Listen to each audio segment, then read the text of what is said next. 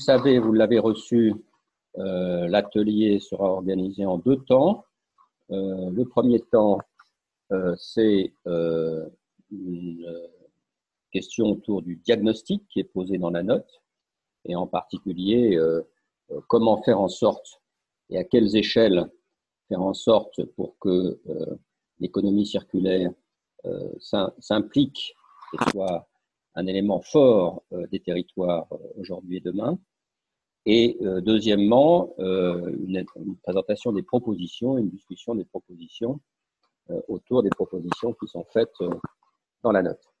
Voilà, je salue aussi nos deux grands témoins, François Gross, qui, qui se présentera de lui-même, mais qui est ingénieur expert des matières premières, et Brune Poisson, grand témoin député de la Vaucluse, euh, ancienne ministre, euh, et qui euh, doit nous rejoindre, je crois, me dit-on, d'ici une dizaine de minutes, et participer évidemment à notre débat. Voilà, donc je vais passer la parole sur le premier point à la présidente du groupe de travail, lui demandant une intervention assez brève, de 4-5 minutes, pour présenter les deux, trois sujets essentiels du diagnostic, et ensuite, évidemment, je vous passe la parole. Je passe évidemment aussi la parole aux grands témoins, mais je vous passe aussi la parole dès le départ pour ceux qui ont à dire des choses sur le sujet, sachant que vous avez reçu la note hier et vous avez peut-être eu la possibilité de la, parcourir euh, aujourd'hui, ce matin ou hier soir. Voilà, merci beaucoup. Euh, Kathleen, donc à toi la parole. Merci beaucoup Jérôme, merci à tous euh, bah, d'être présents pour parler aujourd'hui d'économie circulaire et de la manière dont on peut l'activer de manière ambitieuse et euh, la plus rapide possible sur euh, nos territoires. Euh, donc, je vais faire un, résumé très succinct de ce qui est écrit dans la note pour qu'on puisse alimenter le débat, mais vraiment l'objectif, c'est surtout de vous donner la parole pour pouvoir enrichir nos analyses et nos propositions. Donc, le groupe de travail euh, qui a réuni une quinzaine de professionnels euh, experts de l'économie circulaire, donc experts selon différentes casquettes. Hein. On avait des représentants des, collectivités territoriales, d'entreprises, d'ONG, euh, de l'ADEME également. On est reparti donc du constat des trois grandes crises environnementales que nous affrontons aujourd'hui dérèglement climatique d'une part, effondrement de la biodiversité d'autre part, et surexploitation des matières premières. C'est en particulier sur cet enjeu-là que nous nous sommes concentrés puisque c'est le, cœur du sujet de l'économie circulaire. Donc la consommation de matières premières a été multipliée par 8 au cours du siècle dernier, par 3 euh, depuis 1970. Et donc c'est une accélération exponentielle des consommations de matières.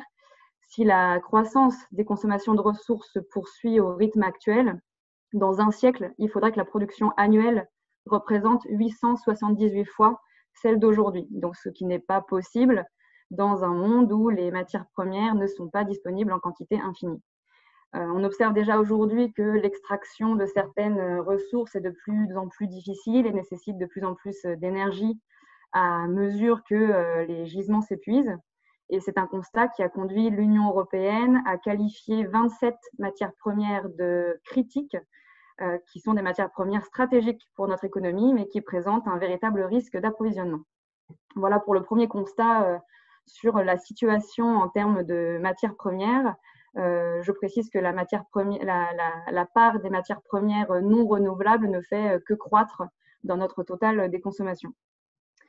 Donc, on doit réduire la consommation de ressources vierges. C'est vraiment le principe central sur lequel euh, le groupe de travail a voulu appuyer, puisque dans, les définitions de l'économie circulaire, il y a différentes acceptions du terme, on va dire. Euh, on a vraiment souhaité remettre au cœur du sujet la notion de sobriété. Et donc, euh, on entend par sobriété réduire ou à minima stabiliser de manière euh, absolue la consommation de ces ressources vierges. Mais de combien, sur quel flux, à quel horizon de temps et, et à quel risque précisément on expose notre société, notre économie et, nos équilibres sociaux si on n'arrive pas à relever ces défis.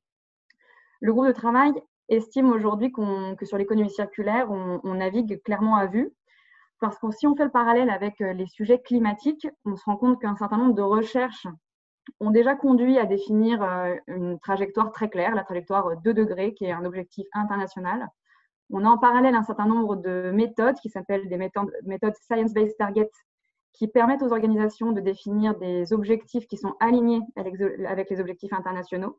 on n'a pas d'équivalent pour l'économie circulaire et pour les sujets de ressources matières. Il existe des objectifs européens sur la réduction des consommations domestiques de matière, ce qu'on appelle la DMC, DMC qui ne tient pas compte des flux qu'on appelle flux cachés ou flux indirects. Je ne vais pas rentrer dans tous les sujets trop techniques, euh, mais en tout cas, euh, ce sont des indicateurs qui ne sont pas à, la hauteur de l'enjeu planétaire de surexploitation des ressources. Et donc, on manque clairement de cap, on manque, euh, on, manque d'horizon pour relier l'action locale et l'objectif global de transformation de notre modèle socio-économique pour éviter d'être confronté un jour à un mur de la raréfaction des ressources qui ne nous permettrait pas de satisfaire les besoins essentiels des populations. On manque également de vision sur l'état actuel de nos consommations de ressources. Donc, à l'échelle nationale et à l'échelle européenne, un certain nombre de données existent. Euh, en revanche, quand on descend euh, sur les échelons territoriaux, en particulier sur les échelons des communes et des intercommunalités, on voit qu'il y a en général une très bonne connaissance euh, de la production des déchets. On sait ce qu'on produit comme déchets.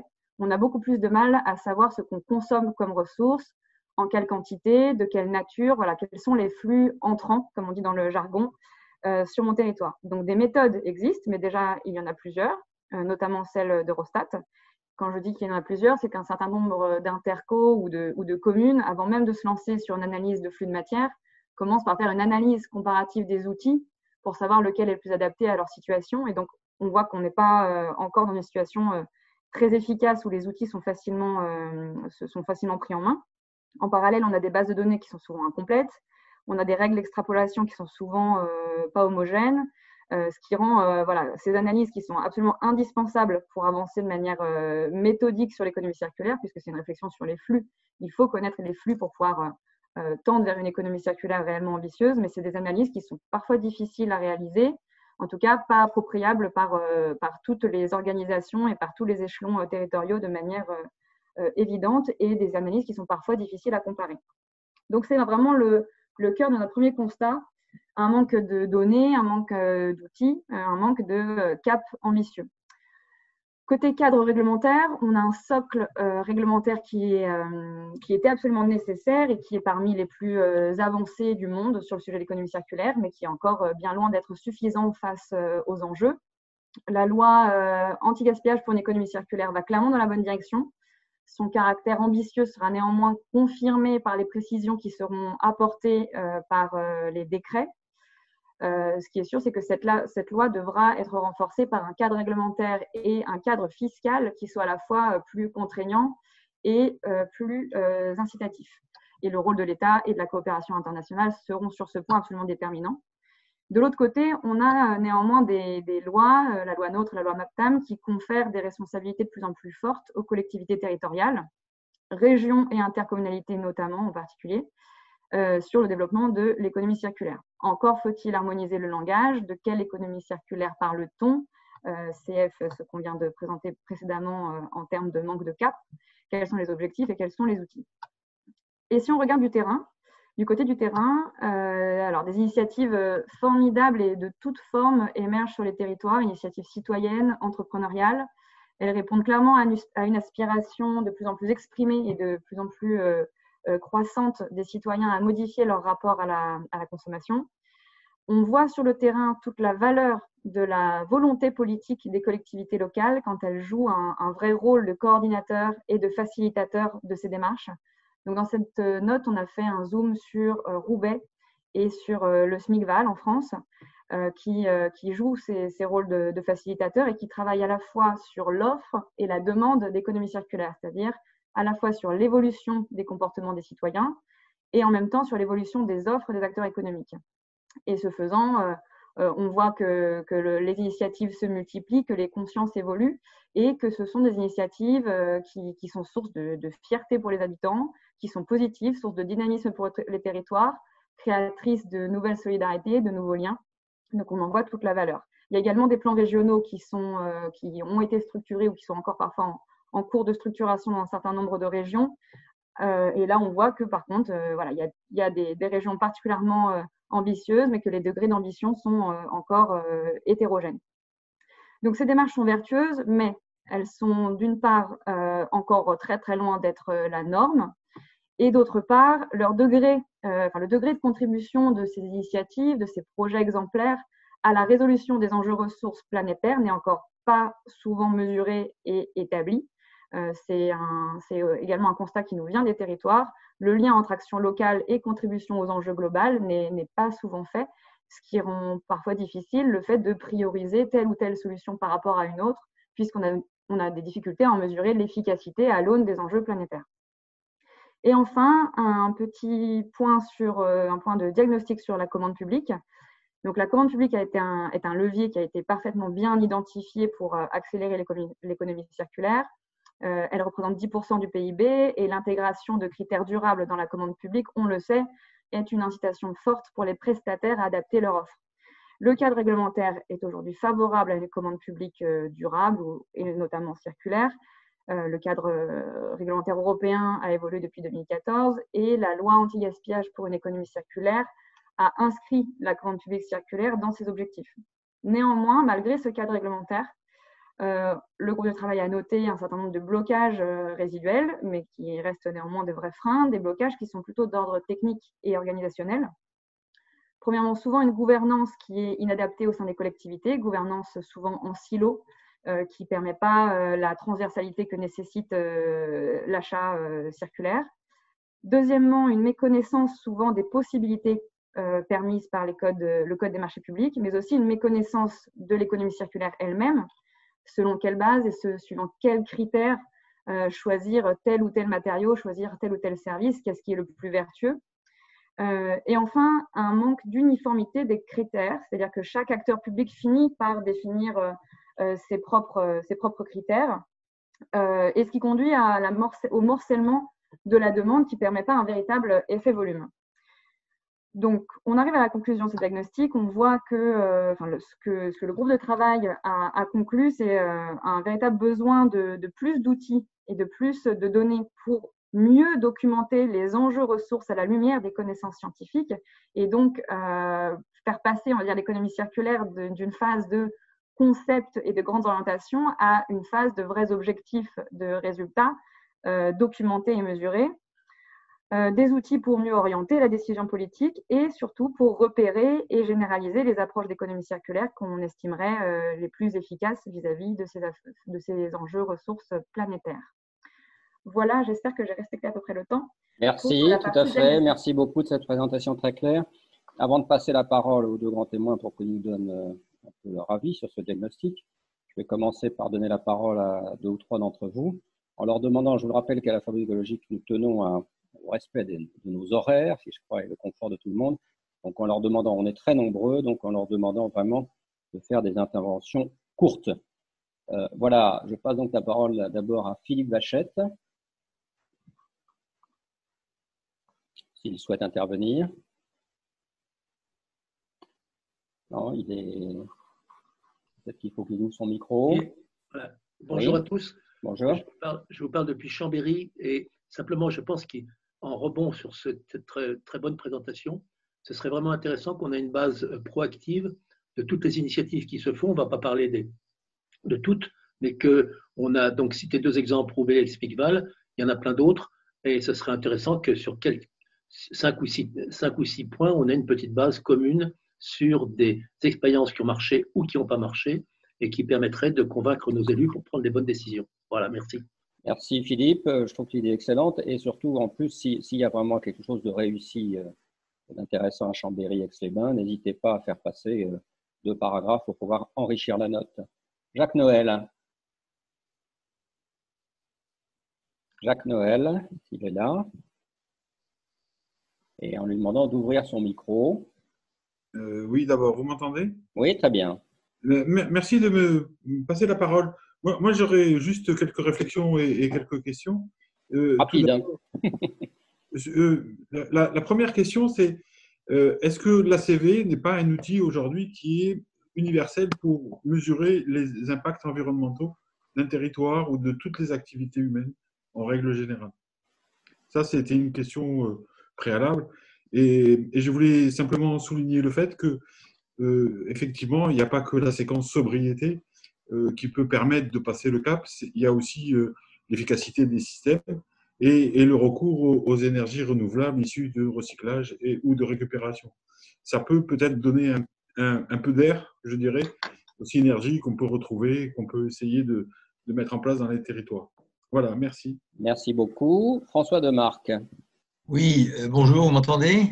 Très bien. Très bien, merci. Je voudrais d'abord saluer l'énorme travail qui a été réalisé et qui, euh, euh, est très juste sur les constats et, probablement euh, très bon sur les propositions. Je voudrais quand même apporter quelques éléments peut-être d'enrichissement de, de, des approches. Je voudrais tout d'abord soulever l'idée que les matériaux, sont très différents les uns des autres euh, nous avons des matériaux recyclables, euh, enfin, pardon, des matériaux renouvelables, des matières premières renouvelables et d'autres qui ne le sont pas. Euh, donc, il est évident que les définitions ne peuvent pas être exactement les mêmes et je suis un tout petit peu inquiet sur le fait de mélanger tous les matériaux dans des indicateurs qui soient uniques couvrant, euh, je dirais, la consommation de matière. Consommer une matière renouvelable ne veut pas dire du tout la même chose que consommer une matière, euh, euh, disons, fossile ou une matière première tirée du sous-sol.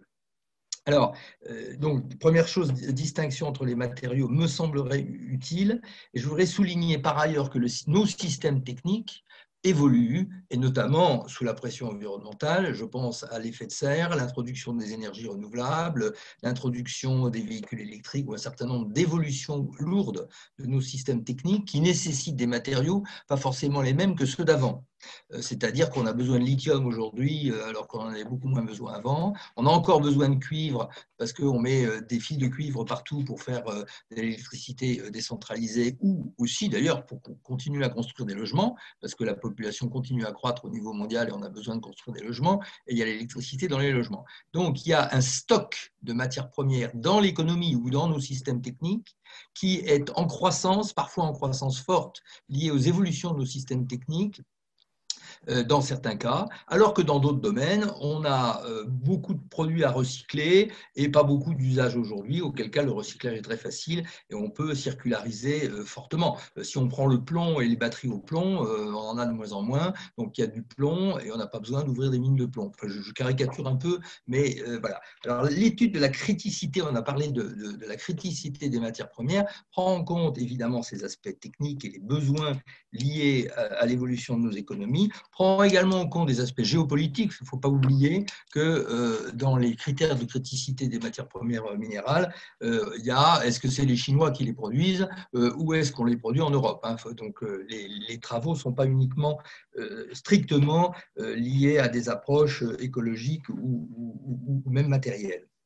Donc, ça aussi, c'est des éléments qui me semblent euh, à prendre en considération dans des, dans des approches territoriales, et ça sera mon dernier point. Euh, donc, on tient compte des stocks et des flux. Hein, on a dit c'est une économie de flux dont on parle, mais il faut tenir, tenir compte des stocks dans l'économie qui peuvent être croissants ou pas croissants. Et puis, euh, il y a une dimension, je dirais, territoriale. Le choix, des, le choix des échelles territoriales euh, auxquelles les, problèmes peuvent être réglés sont évidemment très différents. Je parlais du lithium tout à l'heure, c'est un sujet mondial.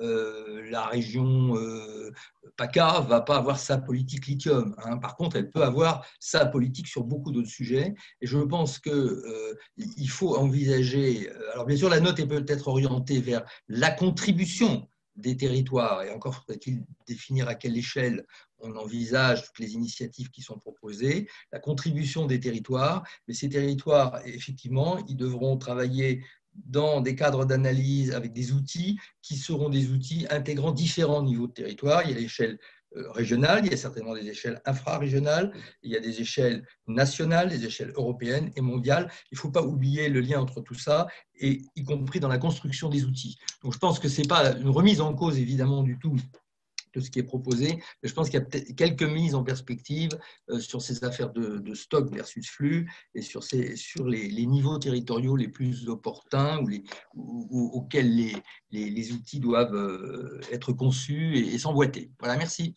Merci beaucoup. Je crois que c'est très utile. Et donc, si éventuellement euh, ça peut être mis par écrit, je pense que ce sera très utile pour le, groupe de travail. Donc, je vais passer la parole au premier grand témoin pour lui demander ce qu'il pense du diagnostic. Donc, François Grosse.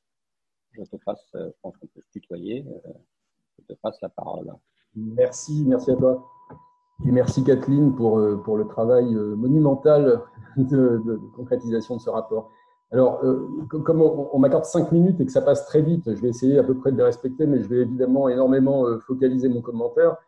Euh, peut-être le premier point, c'est que je trouve que, je regarde mes notes là, prises au cours de, la discussion qui vient d'y avoir lieu, je trouve que un des, des, immenses vertus de, ce travail, c'est à la fois de proposer que, une approche de l'économie circulaire qui affronte la complexité, le caractère systémique de l'économie circulaire, qui un truc finalement auquel on a tous, on a tous une idée assez claire, sauf quand on commence à formuler ce que c'est effectivement, parce que c'est compliqué, et en même temps de proposer finalement de ne pas se perdre dans cette dimension systémique. Ce qui est compliqué dans ce sujet, c'est qu'évidemment, euh, il est vrai qu'il y a les matières premières, par exemple, qui sont euh, non renouvelables, et il y en a d'autres qui sont renouvelables et qu'on peut remplacer les unes par les autres. Et euh, le problème de, ce caractère systémique, c'est qu'on peut finalement ne jamais traiter les sujets parce qu'il y a toujours une alternative en quelque sorte. Euh, ce que je trouve très intéressant, ça a été euh, ici de, décider de concentrer le concept d'économie circulaire en passant du global au local. C'est-à-dire en se disant finalement, c'est quoi une, société circulaire? Ça serait quoi? Bah, À la fin, le fait qu'aux bandes de cette société, on puise beaucoup moins dans des ressources non renouvelables est quand même un des grands défis du siècle qui, se présente devant nous, un défi de transformation qui est majeur. Du coup, je voudrais juste faire une petite focalisation là-dessus, en prenant juste ce volet qui sont les matériaux non renouvelables et les métaux en particulier, pour, euh, rebondir sur ce que euh, disait Kathleen en, introduction et peut-être aussi sur certains des points du coup, qui ont été évoqués lors des deux, interventions précédentes. Euh, en fait, le, premier truc, c'est que ces ressources métalliques non renouvelables, c'est un enjeu énorme c'est un peu l'éléphant dans le placard parce qu'on ne le regarde pas trop et on se dit ouais, mais on va recycler, ça va être formidable. Euh, en fait, c'est un enjeu absolument énorme. Je voudrais citer juste quatre points et certains ont déjà été mentionnés par Catherine. Le premier point, c'est que les émissions tout simplement de gaz à effet de serre en termes d'impact, euh, les émissions de gaz à effet de serre de la production primaire de métaux, simplement la production primaire de métaux, je ne parle pas des granulats pour la construction, etc., qui sont d'autres ressources non renouvelables, euh, en fait, c'est bien supérieur à l'aviation, c'est extrêmement supérieur au secteur des déchets, etc. C'est-à-dire, en gros, euh, d'après le PNUE, c'est en tout cas en termes de consommation énergétique, 8% des consommations énergétiques mondiales, et ça, c'est uniquement les matières vierges, je dis bien hors recyclage. La deuxième chose, c'est comme, euh, je crois que tu l'as dit, Kathleen, c'est que comme les, les gisements s'appauvrissent au cours du temps, c'est une tendance du XXe siècle, et ça devrait se poursuivre en tendance et que les consommations énergétiques nécessaires pour produire un kilo de métal sont inversement proportionnelles à la teneur en métal dans le minerai, ce qu'on comprend aisément, il faut casser plus de cailloux pour avoir la même chose. En fait, indépendamment de l'efficacité énergétique des procédés, intrinsèquement, extraire un kilo de métal dans 30 ans, ça demandera beaucoup, beaucoup plus d'énergie que ça en demande aujourd'hui. Sachant que ça se conjugue avec l'augmentation des besoins qui est lié à la croissance de nos consommations que Kathleen a, présenté en introduction. Donc on a des, on, est un secteur, on parle d'un secteur qui est un des plus gros producteurs de gaz à effet de serre, et en plus ça va se dégrader alors que tout le reste de l'économie est en train d'améliorer, comme ça a été souligné par un des intervenants, la, son efficacité euh, en termes de gaz à effet de serre. Deuxième, autre commentaire euh, sur ce qui concerne les ressources, les, ressources métalliques, elles sont évidemment gigantesques. Le fer et l'aluminium, c'est des, constituants principaux de l'écorce euh, terrestre. Et euh, simplement, évidemment, les, gisements concentrés, eux, ils ne sont pas absolument infinis. Et euh, aujourd'hui, par exemple, l'US Geological Survey, qui est le, BRGM américain et qui est un peu une référence en la matière, je vais vous donner un, exemple que je trouve assez frappant. En fait, évalue les, les, ressources en cuivre à une quantité qui équivaut à 270 années de la production 2018 de cuivre. Et euh, en fait, si on applique euh, maintenant au futur le taux de croissance de la décennie euh, passée en termes de consommation de cuivre, le taux de croissance mondial des consommations de cuivre, eh bien, en fait, ces 270 ans deviennent 75 ans. C'est-à-dire qu'avant la fin du siècle, les ressources en cuivre, pas les réserves, qui est une vendeur court terme, mais les ressources identifiées par l'US Geological Survey sont consommées avant la fin du siècle. Donc, certains des participants à, à cette, à cette table ronde verront ce jour-là si simplement ça continue comme au cours de la dernière décennie en termes de croissance, sachant que c'est les mêmes ordres de grandeur que sur l'ensemble du XXe siècle. Ça n'a pas bougé quasiment en termes de tendance, en tout cas. Hein. C'est de l'ordre de 3% par an, euh, depuis le début du XXe siècle. Euh, et puis, dernier commentaire sur cette partie euh, ressources et impact, c'est qu'on est face à un problème qui est un problème cumulatif, comme pour le climat, comme pour un paquet de sujets planétaires. C'est-à-dire que si un jour on est face à une crise majeure de raréfaction des ressources, ou en tout cas des ressources concentrées, et ou d'exacerbation des impacts, ce n'est pas la décennie qui précède le choc qui sera ni responsable ni la solution pour éviter le choc ou en tempérer les effets. C'est complètement cumulatif et ça commence évidemment maintenant. Donc ça, c'est le premier point que je voulais vraiment souligner parce que, parce cette question des ressources matérielles non renouvelables, on, a, on sait tous, on pense tous que c'est un sujet, et je que c'est légitimement qu'on dit que c'est le sujet central de l'économie circulaire, même si ce n'est pas le seul, évidemment. Donc un sujet immense, un sujet global, un sujet cumulatif et un sujet accéléré. Ensuite, ce que je voudrais souligner peut-être en, en, contrepoint de la présentation de Kathleen, c'est que sur ce sujet-là, par exemple, l'économie circulaire, on a tendance à se dire que c'est un sujet où, enfin, que le sujet central de l'économie circulaire, c'est une meilleure gestion des déchets. C'est quelque chose qui est souligné dans le rapport. Le sujet, en fait, c'est un sujet de production et de consommation, ce n'est pas un sujet de gestion des déchets. Plus exactement, ça n'est plus un sujet de gestion des déchets. Euh, en termes d'impact environnemental, il faut regarder les choses en face. On n'est plus dans les années 70 L'impact du secteur des déchets dans les pays développés, évidemment, je ne suis pas en train de parler de ce qui peut se passer dans des pays en développement, et euh, bien entendu, qui, euh, qui, nous concerne également, mais en tout cas, puisqu'on parle des politiques territoriales à l'échelle de notre pays, euh, les, impacts en fait, de, la, de, de la gestion des déchets sont extrêmement plus faibles que, par exemple, les impacts de l'extraction des matières premières vierges. Si on revient en fait à ces histoires de, gaz à effet de serre, la production des, déchets, c'est de mémoire, enfin, selon les sources, il me semble que le GIEC parle de 2% d'émissions ou un truc, quelque chose dans ce genre. Sauf que quand on regarde l'analyse du CITEPA en France, 89% de ces émissions, c'est du méthane issu des, biodéchets ou euh, du, traitement des eaux usées, etc. C'est-à-dire que la partie euh, des matières dont on parle à cet instant, dont je parle en tout cas à cet instant, les, matières non renouvelables, est epsilonesque à côté de ce que représente en termes d'impact, par exemple sur le climat, euh, la, production de matières vierges. En termes d'emprise sur l'espace, euh, l'artificialisation des sols est évidemment un sujet euh, central, je pense, dans l'économie circulaire, y compris parce que ça, consomme de, la matière.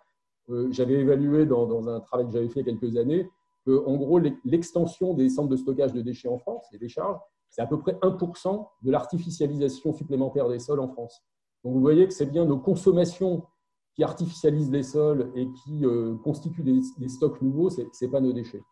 Et donc, euh, voilà, donc ça c'est l'autre point euh, fondamental, c'est qu'on est face à un sujet, les déchets sont une partie de la solution, mais ils ne sont pas le sujet. Le sujet, c'est vraiment nos consommations et nos modes de production à partir de matières vierges. Alors ensuite, j'ai pour terminer, et je termine là-dessus, deux Merci. La première, c'est qu'il y a un levier euh, et qui est euh, qu'il faut, il va falloir qu'on s'impose des teneurs de plus en plus importantes en matière recyclée dans les biens neufs. C'est ça le, levier central qui permet d'aller vers euh, la solution. Et puis l'autre point, c'est que si on va dans cette direction-là, il y a une prime au précurseur. Et ça, ce n'est pas habituel dans les, dans les sujets environnementaux. C'est que c'est plus facile à faire pour les premiers pays qui s'y lanceront, parce qu'il y a de la disponibilité de matières recyclées, en fait, et que c'est des marchés internationaux. Et donc, plus vite on commence, et plus c'est facile. Et ça, je pense, c'est une bonne nouvelle, y compris pour la transformation des territoires. Merci beaucoup. Donc, je vais passer la parole à Myriam Toiti, puis euh, Thomas MR, euh, je ne sais pas son nom complet, mais il se reconnaîtra, en leur demandant d'être court et de se concentrer sur le diagnostic. Et puis, si personne n'est frustré, nous passerons ensuite au volet euh, proposition. Voilà, Myriam Toiti. Oui, bonjour, euh, Myriam Toiti euh, de La Poste. Non, j'avais juste euh, deux remarques. J'ai assisté très récemment à une présentation faite par le WWF qui s'est associé au Science Based Target Network et qui a sorti des premières lignes directrices pour avoir des Science Based Targets for Nature. Donc, effectivement, ça fait écho à ce que disait Kathleen Bocquet. Aujourd'hui, ça n'existe pas l'équivalent de ce qu'on a sur le climat pour les ressources, mais en tout cas, visiblement, il y a des, groupes qui y travaillent. Et puis, il y a aussi l'AFNOR qui travaille aussi sur un guide sur les projets d'économie circulaire. Donc voilà, une, amorce de normalisation sur le sujet qui intègre la dimension territoriale, donc qui peut être aussi intéressante à intégrer au diagnostic. Voilà. Merci beaucoup. Donc Thomas Emerdinger, j'ai retrouvé son nom complet qui était coupé sur la messagerie en m'excusant auprès de lui. Bonjour, je ne sais pas si vous m'entendez. Très bien. Très bien. Euh, donc oui, euh, je voulais euh, juste partager le constat hein, sur le manque de données, le manque de méthodologie sur, sur les démarches territoriales d'économie circulaire. Alors on a travaillé au sein de l'Institut Paris Région et de l'AREC, donc l'Institut d'aménagement et d'urbanisme et l'Agence régionale énergie-climat. On suit les démarches territoriales qui, se lancent en Ile-de-France. On a publié une étude en juin dernier sur les premières stratégies en Ile-de-France avec toute une série de recommandations à la fois sectorielles sur, sur l'ensemble des ressources utilisées par les territoires et des recommandations méthodologiques à la fois de diagnostic, de mobilisation des acteurs, d'intégration dans la commande publique. Ça fait suite à un travail de vraiment de trois ans de, suivi et d'accompagnement des, territoires. Donc voilà, ce, travail il est à disposition, il est en libre accès et je pense qu'il complète bien euh, la note de la fabrique. Euh, et en parallèle, je voulais aussi euh, signaler, parce que c'est un des objets dans la, enfin c'est une des recommandations dans la, dans la note, c'est la question du service public de la donnée. Euh, donc ça, c'est un enjeu extrêmement important et extrêmement vaste, comme ça a été rappelé, la question des matériaux, les matériaux renouvelables, les matériaux non renouvelables, les questions énergétiques, les questions de l'eau, les questions du sol. On ne parle souvent pas euh, dans l'économie circulaire, pour autant c'est un enjeu absolument essentiel. Euh, on, a été missionné comme d'autres agences pour préfigurer un observatoire régional des ressources, donc euh, en lien avec la, feuille de route économie circulaire, qui demande aux régions qui pilotent déjà des observatoires régionaux des déchets ou des observatoires régionaux énergie, gaz à effet de serre, d'élargir le spectre sur la question des ressources. Donc on est en train de faire ce travail-là euh, à l'instar d'autres régions, ou en tout cas d'autres agences qui portent des observatoires régionaux des déchets. Donc on est en train de de développer une, de proposer une méthodologie euh, déjà, parce que pour l'instant, on a très peu de, recommandations nationales, que ce soit de l'ADEME, de l'INSEE ou du service statistique du ministère, euh, ou des autres structures qui, suivent les données de, des ressources. Donc voilà, on est en train de faire ce travail. On va diffuser euh, l'étude avec aussi une identification des bases de données existantes. Donc je pense que ça aussi, ça peut intéresser pas mal de monde.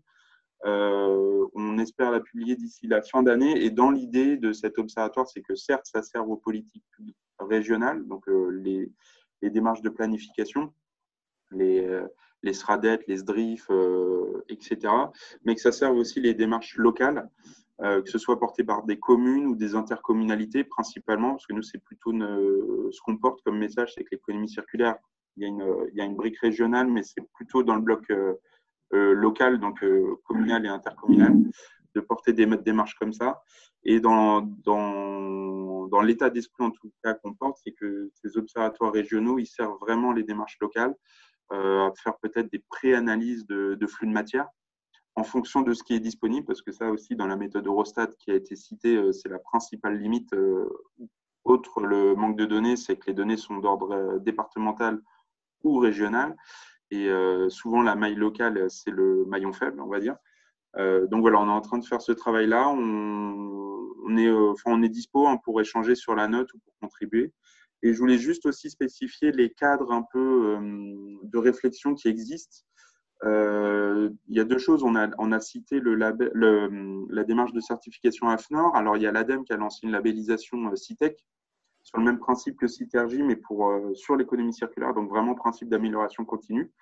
Euh, première chose, ça a été lancé l'année dernière. Donc là, ils sont en campagne de mobilisation des territoires et ils essayent d'articuler, alors ça c'est intéressant, euh, les démarches Citergy, donc transition enfin, management énergétique et économie circulaire. Donc on fait bien ce lien énergie-climat et ressources économie circulaire, parce que c'est complètement lié. Et la deuxième chose, c'est plutôt un cadre de réflexion internationale lié à la recherche qui s'appelle, euh, alors c'est une plateforme qui s'appelle Metabolism of euh, Cities, euh, qui est un collectif de chercheurs et qui, qui, mettent à disposition toute une série de données, de méthodes, d'outils de visualisation sur la question des flux de matière, du métabolisme des villes. c'est un site en open source avec tout un ensemble d'initiatives. Pour l'instant, il y en a très peu en France. Euh, mais voilà, c'est un cadre international puisque ces réflexions qu'on porte ici en Ile-de-France ou en France, elles sont partagées par toute une euh, série de métropoles mondiales. pour certaines, c'est des enjeux liés à l'eau, d'autres, ça va être lié au sol, d'autres, ça va être lié à l'énergie. bon, ce qu'on préconise, c'est vraiment une, une, approche systémique des ressources mais euh, ce n'est pas une mince affaire. Et la question des données, euh, je, reviens là-dessus, c'est extrêmement vaste et on a un gros manque de données sur plein d'éléments. Euh, voilà. Merci beaucoup. Merci beaucoup. Je crois que ce sera très utile qu'il y ait un contact entre Kathleen et, vous-même. et par ailleurs, je pense, Kathleen, qu'il y, a, il y a un certain nombre de choses en effet à intégrer, si ce n'est pas déjà fait, c'est peut-être déjà fait, mais à intégrer en effet dans, dans la note en fonction des travaux qui ont été réalisés, qui viennent d'être cités. Voilà, je vous propose que nous passions euh, à la partie proposition. Et donc, Kathleen, je te laisse en, cinq minutes, comme prévu, de présenter cette, cette partie. Merci. Merci à tous pour euh, les remarques. J'ai essayé euh, de noter dans un coin un petit peu toutes vos interventions orales et écrites en parallèle. Et surtout, on, sera disponible à, disposition, moi et le groupe de travail, pour, pour rééchanger après cet atelier. Donc, à l'issue des constats qu'on a fait dans la première partie, euh, on va vous proposer donc euh, trois axes d'action. Euh, le but de la fabrique écologique, c'est toujours de prioriser des actions, en général trois au maximum. Et donc, on a, fait ce, on a essayé de faire ce travail de priorisation, sachant qu'il y aurait éventuellement bien d'autres actions à activer et, dont on pourra débattre ensuite. Proposition 1, donc, qui découle tout à fait de ce constat de manque de cap et de données c'est définir un indice de circularité de référence et créer ce service public de la donnée circulaire. Donc, première partie, définir un indice de référence. Ça serait vraiment cet objectif euh, d'orienter la décision politique et d'en évaluer l'efficacité, c'est-à-dire son degré de contribution à la, résolution des enjeux de ressources. Cet indice devra refléter euh, le métabolisme territorial, donc euh, non pas uniquement ce qui sort comme flux du territoire, mais bien aussi effectivement donc les stocks et les flux entrants. Euh, et refléter cet impératif de réduction euh, des consommations de, ressources pour donner un outil pragmatique pour mesurer notre, notre niveau de sobriété, sans quoi cela reste un, concept, euh, disons, soumis aux interprétations subjectives. Clairement, la recherche sera à approfondir au sein d'un GT, donc au sein d'un groupe de travail dédié. Donc voilà, cette note est un peu, et la publication, la parution de cette note est le point de départ de la recherche euh, plus approfondie sur euh, ce que pourrait être cet indice de référence. Euh, le groupe de travail actuel a proposé quand même cinq sous-composantes qui pourront être pondérées, retravaillées, discutées, débattues. Première partie donc, de cette première sous-composante, la consommation totale de matière, dont l'objectif sera de, diminuer grâce au développement de pratiques comme le réemploi, le partage ou l'économie de la fonctionnalité.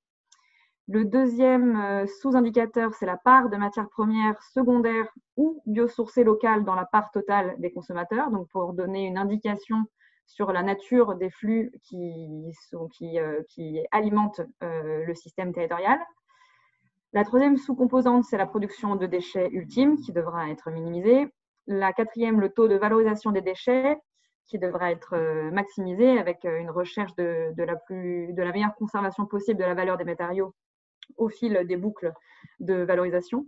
Et enfin, euh, un indicateur de bilan d'émissions de, gaz à effet de serre pour, enfin, qui devra donc euh, réduire euh, pour faire le lien entre politique économie circulaire et politique de réduction des déchets. L'objectif de cet indice de référence, c'est encore une fois de passer de la logique de moyens sur l'économie circulaire à une vraie logique de résultats cohérente avec les enjeux planétaires de l'économie circulaire et permettre de prioriser les solutions les plus efficaces. je laisse ensuite la porte ouverte clairement au débat sur les, sur les différentes composantes de cet indice. Et encore une fois, donc, euh, le groupe de travail appelle à la création euh, d'une task force dédiée dès fin 2020 pour aboutir à, la, à la définition d'un indicateur à horizon un an et ensuite le test de cet indicateur sur les territoires pilotes. En parallèle, le, on préconise bah, l'amélioration des outils méthodologiques puisque c'est un constat qui était partagé a priori avec, euh, euh, également des personnes dans la salle. Donc, harmoniser et fiabiliser les méthodes d'analyse de flux de matière pour que toutes les organisations privées et publiques puissent s'en saisir de manière euh, systématique. Et en parallèle, encore une fois, faciliter la collecte des données, ce qui passera par trouver un cadre réglementaire qui permettra d'inciter, puis à terme probablement d'obliger les organisations à communiquer des données sur les flux entrants et sortants au même titre que les organisations sont aujourd'hui soumises euh, à la communication de leur bilan de gaz à effet de serre et de leur consommation énergétique. Et donc, c'est à partir de cette captation et de cette consolidation de, données qu'on pense qu'on pourra avoir plus de, vision sur les flux et aboutir à une, à une approche plus méthodique de l'économie circulaire. Euh, probablement que des moyens supplémentaires devront donc être donnés à certaines structures. Donc, on parlait des observatoires régionaux euh, euh, des ressources, éventuellement l'INSEE, avec un vrai enjeu donc de, compléter les bases de données existantes. petite petite aparté sur la notion d'échelle, on pense qu'à l'issue de ces, avec plus d'informations, on pourra aboutir à des études plus approfondies sur la géographie des flux ce qui pourra faire apparaître un besoin de créer des organismes spécifiques avec des échelles d'intervention distinctes selon les flux. Donc effectivement, peut-être des échelles euh, nationales euh, pour les métaux et les plastiques, des échelles plus régionales pour les, ou voire euh, même plus départementales pour des minéraux non métalliques et la biomasse. voilà, on parlait tout à l'heure de, de l'échelle des flux. On pense que, encore une fois, la vision de la géographie des flux est encore aujourd'hui incomplète pour définir des organismes et des échelles d'action adaptées à la réalité de chaque flux. En termes d'échéance, donc euh, je vous l'ai dit, le calendrier groupe de travail à partir de 2020, c'est ce qu'on préconise. Phase de test de cet indice de référence euh, en juin 2021 et ensuite proposition et mise en œuvre d'un calendrier réglementaire pour entrer en vigueur de cet indice de circularité, idéalement euh, dès 2022 pour aller vite. Proposition 2, développer des nouveaux outils pour la commande publique. Donc, on l'a dit dans le diagnostic, c'est vraiment un levier d'action qui a été identifié pour accélérer le développement de l'économie circulaire. Commande publique qui représente 10% du PIB, qui fait l'objet euh, d'un objectif clairement déclaré dans la loi anti-gaspillage pour l'économie circulaire. Le groupe de travail appelle les collectivités territoriales à améliorer leur gouvernance pour que la gouvernance euh, interne reflète euh, la nécessité de transversalité et d'anticipation que suppose la commande publique circulaire. Et le groupe de travail appelle également à la constitution euh, d'une coalition multipartie prenante. Donc, voilà, différentes personnes sont intervenues aujourd'hui. On a déjà identifié un certain nombre de profils qu'il faudrait réunir autour de la table pour, premièrement, préciser des critères clairs de ce qu'est une commande publique circulaire pour chaque segment d'achat euh, et sur la base des travaux qui seront euh, menés par le, par le groupe de travail issu de la proposition 1. Donc faire le lien entre cet indice de référence euh, de circularité globale et des, critères à appliquer sur la commande publique circulaire. définir des critères qui donneraient lieu donc à des guides d'accompagnement pratique pour les agents, les agents territoriaux. Deuxième étape, élaborer un, label de la commande publique circulaire qui aurait pour but d'orienter massivement les, acheteurs publics vers les produits et les services les plus vertueux et qui donnerait un, signal clair euh, aux acteurs économiques sur l'existence d'un marché public important autour de critères clairement définis pour euh, enfin avoir cet effet volume qui, euh, qui permet d'accélérer la transformation, l'évolution des offres autour d'une visibilité claire sur un, marché existant. Et enfin, euh, renforcer la formation sur, la commande publique euh, responsable et sur la commande publique circulaire en l'occurrence. Il existe déjà des formations et des guides qui sont super. Euh, néanmoins, on, note encore ce, manque de, connaissance des, sujets, des possibilités laissées par, par le Code des marchés publics et de l'économie circulaire chez les acheteurs. Donc, on pense qu'à l'issue de la formulation de ce label et des guides associés, il faudra mettre en ligne des formations, euh, des formations de sensibilisation pour les élus et des formations euh, vraiment purement euh, techniques, juridiques et sur les critères d'économie circulaire à l'intention des acheteurs. Et l'objectif du groupe de travail serait de, viser un lancement de cet appel, de ce label commande publique circulaire dès janvier 2022. Et troisième proposition enfin, et je vais essayer d'être rapide, créer des plans de circularité territoriale, pédagogiques, coopératifs et concrets.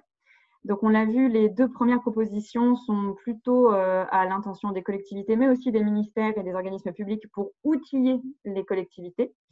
La troisième proposition, c'est plutôt un appel à la volonté politique des collectivités, mais aussi de tous les acteurs euh, locaux qui les entourent, associations, citoyens, entreprises, pour déployer de véritables feuilles de route circulaires sur l'ensemble des territoires autour de trois principes euh, clés premier principe, c'est la pédagogie. Euh, il est indispensable comme première étape de sensibiliser les citoyens sur la base des connaissances scientifiques pour réellement rendre tangibles les enjeux liés aux ressources et surtout expliciter les leviers d'action aux échelles individuelles et collectives. Euh, on pense que c'est euh, nécessairement le fondement du développement euh, d'une culture de la sobriété, la sensibilisation, expliciter les enjeux, expliciter les leviers d'action et impliquer les citoyens, les habitants, les entrepreneurs dans cette réflexion. Donc le GT appelle les collectivités, mais aussi les associations et les organismes publics ou parapublics à intensifier l'utilisation d'outils pédagogiques comme par exemple les fresques, les fresques d'échelle, les fresques climat, la fresque de la renaissance écologique, qui sont des outils euh, dynamiques, ludiques pour euh, se rendre compte de la réalité de nos, euh, de nos impacts et des leviers d'action. Le deuxième principe clé, c'est la coopération qui rejoint un des piliers de la définition qu'on a voulu donner à l'économie circulaire, qui est la transversalité. On ne pourra pas faire de transversalité comme le nécessite cet enjeu systémique d'économie circulaire sans faire coopérer tous les acteurs du territoire. donc, on appelle à la création de gouvernance territoriale et on appelle les collectivités locales à jouer un rôle de facilitateur dans ces coopérations, c'est-à-dire cartographier les initiatives existantes, cartographier les acteurs, les mettre en relation, créer des espaces de dialogue et de coopération, et enfin mobiliser des moyens pour soutenir les, les projets qui s'inscrivent dans cette économie circulaire. Et troisième aspect, faire du concret. Faire de l'économie circulaire une réalité sur les territoires, euh, ça passera nécessairement par la réalisation de projets concrets qui la rendent possible au quotidien pour les habitants et les entrepreneurs. Donc le plan d'action devra être clair, euh, l'efficacité des actions devra être mesurée, euh, mesurée suivant l'indice de, de, circularité de référence issu, on l'espère, du groupe de travail issu de la proposition 1. Et ces actions concrètes pourront être des, lieux physiques qui incarnent la transition euh, circulaire. C'est quelque chose qui est beaucoup revenu euh, dans nos discussions au sein du groupe de travail. Euh, créer ces espaces qui donnent un vrai visage au quotidien à l'économie circulaire, donc des ateliers partagés de réparation, des zones de stockage des matériaux, puisqu'on parle de stock et de flux dans l'économie circulaire. Il faut bien des espaces pour accueillir, massifier ces flux et, les, et la logistique associée. Des showrooms, des démonstrateurs grandeur nature, voilà, des choses qui donnent ce visage à l'économie circulaire, qui en montrent aussi l'éco-bénéfice. Ces lieux de l'économie circulaire qui existent déjà euh, sur certains territoires sont des lieux euh, de joie, de rencontre, d'innovation, de partage. Et, c'est bien parce que ça montre aussi tous les co-bénéfices d'une économie euh, plus sobre et plus circulaire. C'est pas uniquement se serrer la ceinture et consommer moins, c'est bien inventer d'autres manières de consommer ensemble. Ces plans de circularité territoriale, euh, ils pourront s'appuyer sur des cadres tout à fait existants, les plans régionaux, le référentiel économie circulaire de l'ADEME ou d'autres démarches qui sont déjà en cours. Euh, mais on insiste sur le fait que c'est une première étape absolument nécessaire euh, pour engager les citoyens, les entrepreneurs et, créer le prérequis à une ambition d'économie circulaire à, grande échelle. Et pour rendre l'économie circulaire compréhensible, souhaitable et en faire un vrai projet de société, un vrai projet de territoire. Le calendrier euh, idéal serait 100% des territoires euh, qui auraient eu la possibilité d'être sensibilisés à horizon 2022, donc euh, l'accélération des fresques de, de, tous les genres sur tous les territoires à horizon 2022, la poursuite du recensement des initiatives et, et, ce partage, comme on en parlait tout à l'heure, des, retours d'expérience vertueux, des bons exemples, pour poursuivre ce recensement et l'intensifier pour arriver à une vraie base base de données euh, proactive et active à horizon 2022 euh, également. Des écosystèmes de coopération dans tous les territoires pour 2024 pour arriver à 2025 avec des feuilles de route euh, d'action à 10 ans sur l'ensemble des territoires et permettre enfin de démultiplier les projets concrets et qui contribueraient à, une véritable résolution des enjeux ressources dont, on dont nous avons parlé précédemment. Voilà l'essentiel des euh, trois propositions. Je te redonne la parole, Géraud, pour euh, animer le, débat. Merci beaucoup, Kathleen, euh, et merci d'avoir respecté nos, règles de la fabrique écologique qui se concentraient sur deux ou trois propositions concrètes. mais on voit bien qu'elles sont assez fortes et, même très fortes, et donc je te remercie beaucoup. je voudrais saluer l'arrivée de, de, Brune Poisson, et la, la remercier beaucoup de, de, sa participation à notre atelier. Je crois que dans cet atelier, on peut, on peut saluer son action dans le domaine de l'économie circulaire, qui est, quand même à, représenter des avancées incontestables sur ce sujet. Et peut-être, si on est d'accord, que je peux directement lui passer la parole pour qu'elle puisse réagir sur euh, le projet de note, peut-être qu'elle l'a parcouru, ou en tout cas la situation actuelle, et les propositions telles qu'elles viennent d'être faites. Bonjour à, toutes et à tous. Tout d'abord, merci beaucoup de cette invitation. Je voulais dire, euh, souvent les Français, ils commencent par s'excuser avant d'intervenir. Euh, et là, pour le coup, vraiment, je tiens à m'excuser de, de, mon retard. C'est parfaitement involontaire. Mais ça m'a permis vraiment de lire en détail cette synthèse. Euh, en tout cas, la, pas cette synthèse, mais ces, propositions et le travail que vous avez mené. Et je dis ça sans flagornerie parce que j'ai eu l'occasion de lire beaucoup de choses sur l'économie circulaire, beaucoup de travaux m'ont été remontés et peu sont aussi, je dois dire, euh, pertinents et utiles que le vôtre. Et notamment parce que je trouve que vous avez parfaitement euh, percé à jour ce qui, à mon avis, manque encore beaucoup dans tout le travail euh, que j'ai mené euh, au gouvernement dans le cadre de, la loi anti-gaspillage en particulier. Et je pense à tout ce qui est travail autour de la donnée. Euh, et vous parlez par exemple d'open innovation, d'accès aux données circulaires, de projets de territoire, etc. Et, et de remontées très concrètes d'informations avec la création d'un référentiel. Bref, vous venez, Kathleen vient d'en parler en détail et beaucoup mieux que ce que je pourrais le faire. Mais tout ça, je pense, sont des points qui sont à la fois très concrets et en même temps qui répondent à, je pense, quelques trous dans la raquette de la loi anti-gaspillage pour une économie circulaire et ou en tout cas du travail qu'on avait euh, et qu'on avait largement mené pendant trois ans. Et donc pour ça, euh, je voudrais vraiment euh, non seulement vous remercier, mais vous dire aussi que je, avec votre permission, je le partagerai plus largement au-delà au-delà de nous et de notre cercle, de façon à ce que ça puisse remonter au ministère, mais aussi je pense que ça serait utile de parler et d'évoquer toutes ces questions-là directement avec certains députés ici, parce que je pense que euh, dans ce que vous proposez, ça fait aussi partie de la force de ce que vous proposez, il y a beaucoup de choses qu'on peut et qui doivent partir du terrain, des territoires, des régions, des départements, bref, de là en fait euh, où ça se passe beaucoup l'économie circulaire, parce que s'il y a bien une politique écologique qui est ancrée dans un territoire, c'est bien celle de l'économie circulaire. Et donc, à mon avis, ça serait très utile de le partager euh, plus, plus largement avec, euh, avec des députés, voire euh, de, de lancer le plus rapidement possible des projets pilotes. Je dis le plus rapidement possible parce que j'ai aussi vu certaines des, des, dates butoirs, en tout cas le calendrier, effectivement, il est très, il est très ambitieux. mais je pense que c'est important parce que autant on a besoin d'objectifs de long terme, autant on a besoin beaucoup d'un chemin pour arriver à atteindre ces objectifs-là. Et donc, ce que vous fixez en termes de calendrier est, euh, je pense, une façon de mettre un peu euh, le, feu aux poudres. Moi, j'avais peut-être une question à, vous poser peut-être plus largement qui peut paraître euh, peut-être un peu évidente, mais moi, avant de quitter le gouvernement au printemps dernier, enfin à l'été dernier, euh, ce qui m'avait profondément choqué, c'était à quel point beaucoup de gens qui euh, ne voulaient pas avancer sur l'économie circulaire utilisaient la crise du Covid un peu comme une excuse pour, euh, pour avancer encore moins que ce qu'il aurait fallu faire.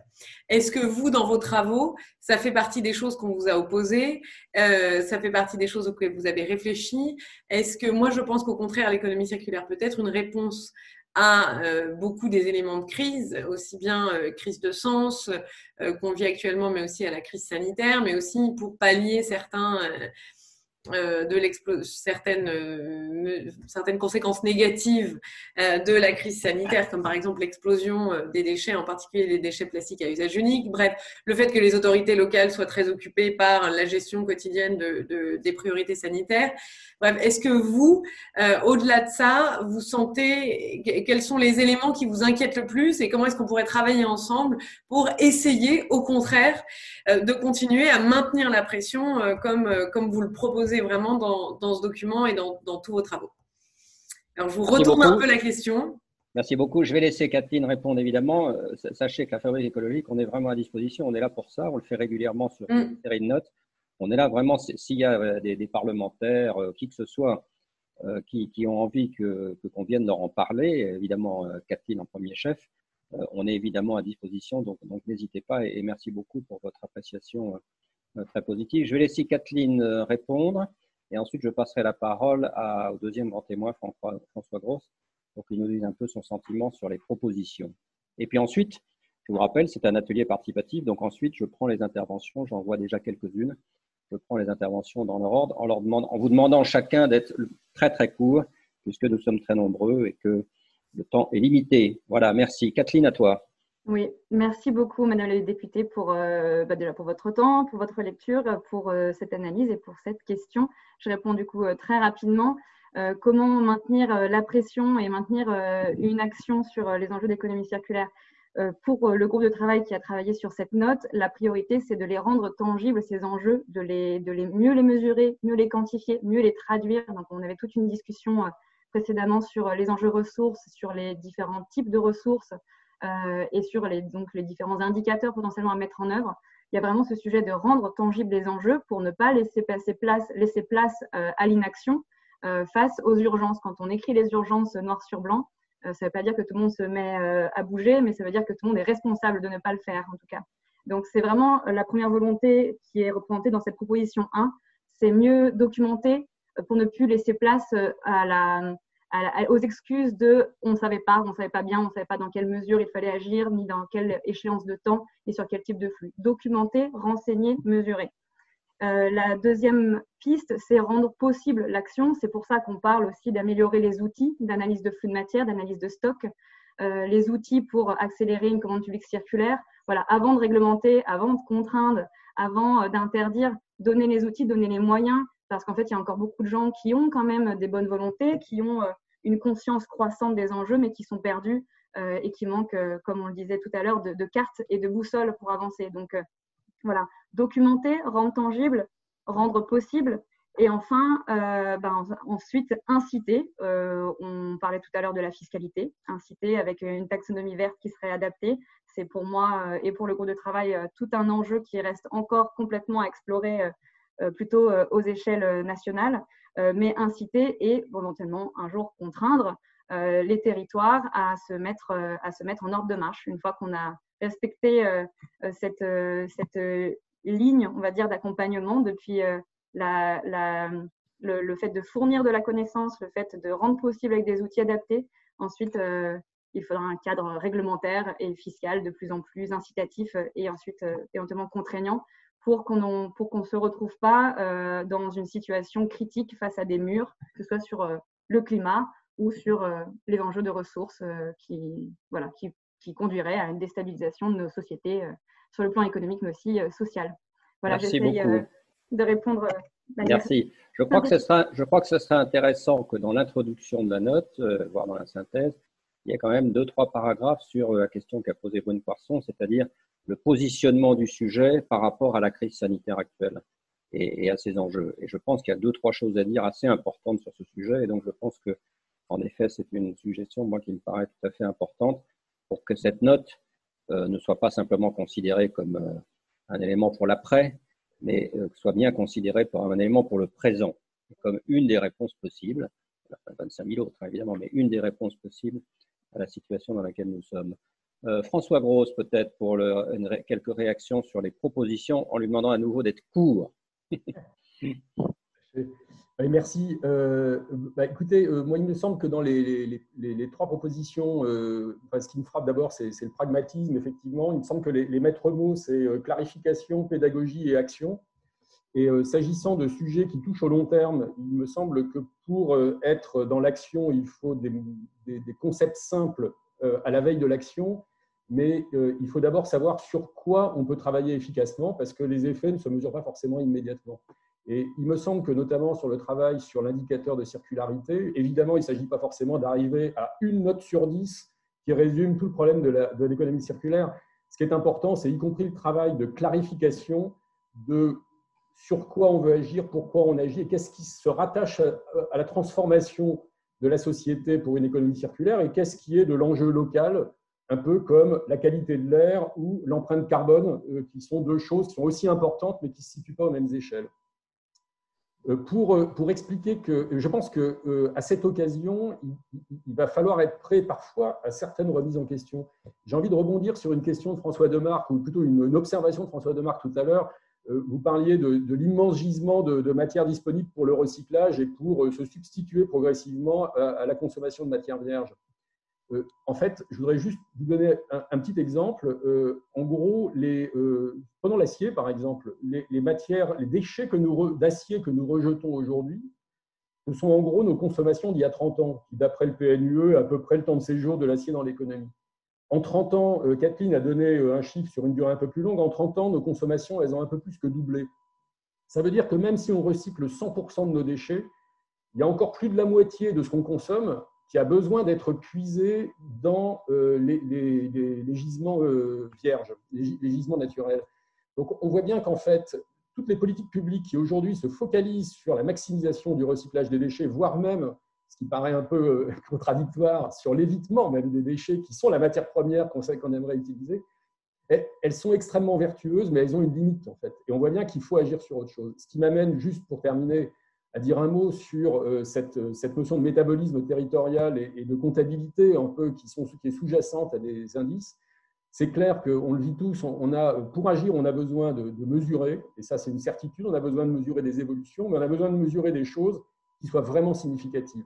Et euh, on a besoin de mesurer ce qui entre et ce qui sort, par exemple, d'un territoire, mais ce qui entre et ce qui sort, pas simplement en achat de matières premières, mais aussi dans les voitures, euh, les poutrelles qui vont servir aux charpentes, etc. C'est-à-dire tout ce qui est embarqué. Et, euh, et, il y a des tas de travaux là-dessus, mais ce n'est pas simple. Mais les temps, il va falloir le faire, parce que c'est ça qui est fondamental. Il faut aussi mesurer ce qui sort du territoire pour être offert au recyclage. Quelles sont les quantités d'acier, de déchets d'acier qui sortent d'un territoire et qui vont aller quelque part où on pourra le recycler effectivement? Quelle est la part dans les consommations d'acier ou de cuivre ou d'aluminium ou de lithium qui est issue du recyclage, etc. Et on, voit que là, on va être obligé d'aller chercher parfois des données qui aujourd'hui ne sont pas manipulées dans euh, nos réflexions habituelles, qui éventuellement, euh, François, ne sont pas forcément présentes non plus dans les ACV telles qu'elles sont faites aujourd'hui, en tout cas pas toujours. Et, je pense qu'un un, des, des chantiers extrêmement importants pour la suite, pour ne pas travailler à côté du problème. Euh, dans, dans ce que, la, en particulier la première des, préconisations qu'a rappelé Catherine tout à l'heure, ça va être justement de clarifier ces notions d'enjeu et ces notions d'échelle, c'est-à-dire comment l'action à l'intérieur d'un territoire, régional, métropolitain, national, euh, contribue à faire qu'une société est plus soutenable et devient circulaire, forcément à une échelle qui est beaucoup plus globale, parce que les gisements de matières premières, ils sont euh, aux quatre coins du monde et ils ne sont pas forcément sur le territoire lui-même. Donc, à, mon avis, en tout cas, des propositions que je trouve extrêmement pragmatiques, ambitieuses effectivement. Euh, Bonne Poisson, vous l'avez souligné, notamment dans, dans l'urgence, mais qui prennent aussi le temps finalement de nous aider à la réflexion pour agir ensuite d'une façon qui soit beaucoup plus efficiente par rapport à des objectifs qui sont complexes et qu'il faut simplifier pour agir. Merci beaucoup. Alors, je vois qu'un petit débat s'est instauré sur la messagerie, sur euh, la méthode d'analyse du cycle de vie. C'est un petit débat intéressant. Donc, je vous propose qu'on y passe euh, une minute chacun, peut-être, pas plus. Mais je vois Jacques Noël, je vois Jean-Louis Berger et je vois euh, Thomas Hermadinger.